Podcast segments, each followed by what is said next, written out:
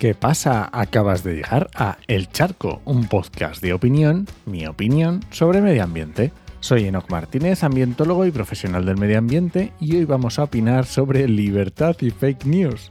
Pero antes, este podcast pertenece a Podcastidae, la red de podcast de ciencia, medio ambiente y naturaleza, y lo puedes encontrar en elcharco.es.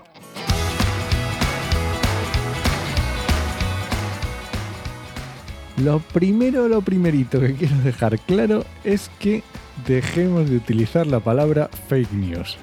que sí, que yo soy el primero que tengo que dejar de hacerlo, está claro. Pero es que las fake news son mentiras. Puras y duras. Mentiras. Así que no digamos fake news. No hay más. Mentiras. Entonces, pues eso, llamémoslos como lo que son. Eh, las diga un periodista, las diga un político, o las diga una empresa. Eso se llama engañar. En un segundo paso viene si ha sido adrede o ha sido sin querer. Pero igualmente, esa mentira tendría sus consecuencias. A lo mejor es una tontería, algo sin importancia ni recorrido, aparentemente. O a lo mejor tiene unas consecuencias tremendas. Y esto de que las fake news son mentiras, con todas las letras, lo resaltaron mis compañeros periodistas, porque obviamente yo no soy periodista, en la mesa de debate que estuve la semana pasada en el primer encuentro regional de educación ambiental de Castilla-La Mancha, en las que participé en una mesa de debate con Magda Bandera, que es directora de La Marea y de Climática, con Cristina Bravo Santos, que es directora de Radio Televisión Española en Castilla-La Mancha, y también con Luis Guijarro, que es secretario general de APIA. Y bueno, Gema, Gema Alcañiz Roy también, que estaba moderando, pero no es periodista. y pues eso lo dejaron clarísimo ellos y yo pues aprendiendo, pues ahí vamos a ello.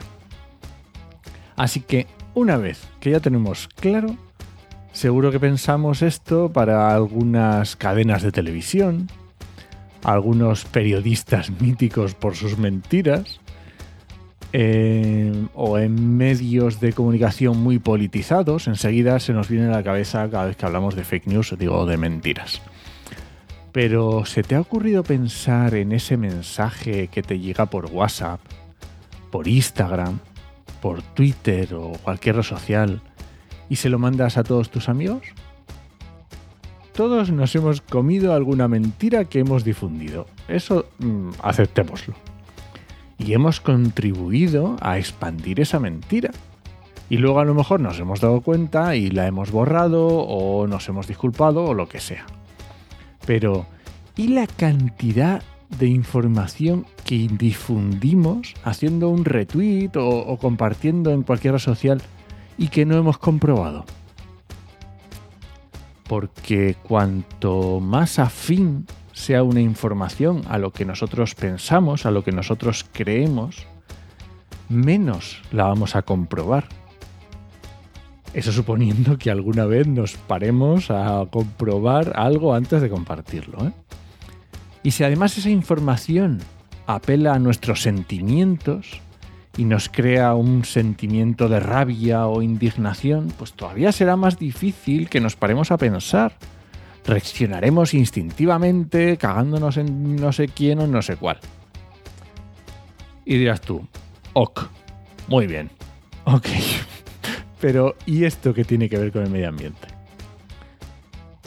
¿Estás diciendo que en medio ambiente también se comparten fake news, digo mentiras? Pues por supuesto.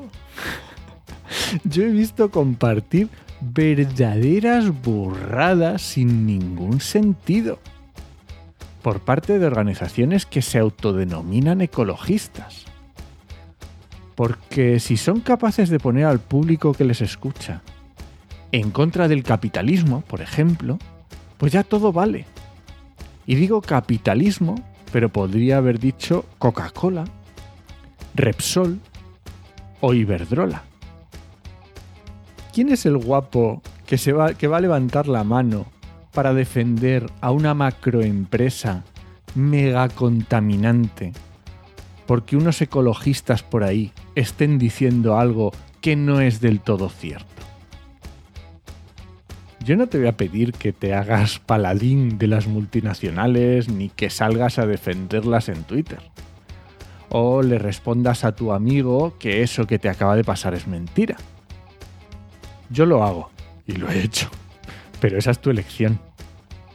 Porque yo he dejado de seguir amigos en algunas redes sociales, incluso algún familiar, porque lo único que compartían eran mentiras sin comprobar la primera tontería que les había caído en las manos. Y es que cuando uno se une a un grupo de personas con las que comparte ideas o pensamientos, podemos pensar en grupos ecologistas o contra las macrogranjas o grupos sociales o lo que sea, está muy bien, porque se unen fuerzas y se puede llegar más lejos. Pero a lo mejor estamos perdiendo libertad individual. Solo piensa en las cosas que se hacen en grupo que de forma individual esas personas nunca harían. Cosas buenas, pero también cosas malas. Y digo que es una pérdida de libertad individual porque la libertad conlleva responsabilidades. Y si yo como persona individual comparto una mentira, una fake news, la responsabilidad es mía. Pero ¿qué pasa si comparto una mentira, una fake news, de un grupo social ambientalista? ¿De quién es la responsabilidad? Pues mía también, obviamente. Así que por favor, seamos todos un poco más libres y más responsables de nuestras acciones, porque un retweet es muy fácil darlo o compartir en un grupo de WhatsApp o lo que sea, pero también puede hacer mucho daño, ya sea porque la mentira cause daño o simplemente por la pérdida de credibilidad y de confianza que vas a tener o que va a perder un determinado colectivo. Y la confianza es muy fácil perderla, pero muy, muy difícil de ganar. Y este ha sido el charco de esta semana. Si alguien te pregunta, no lo dudes. Te lo dijo en 8mm. ¡Nos escuchamos!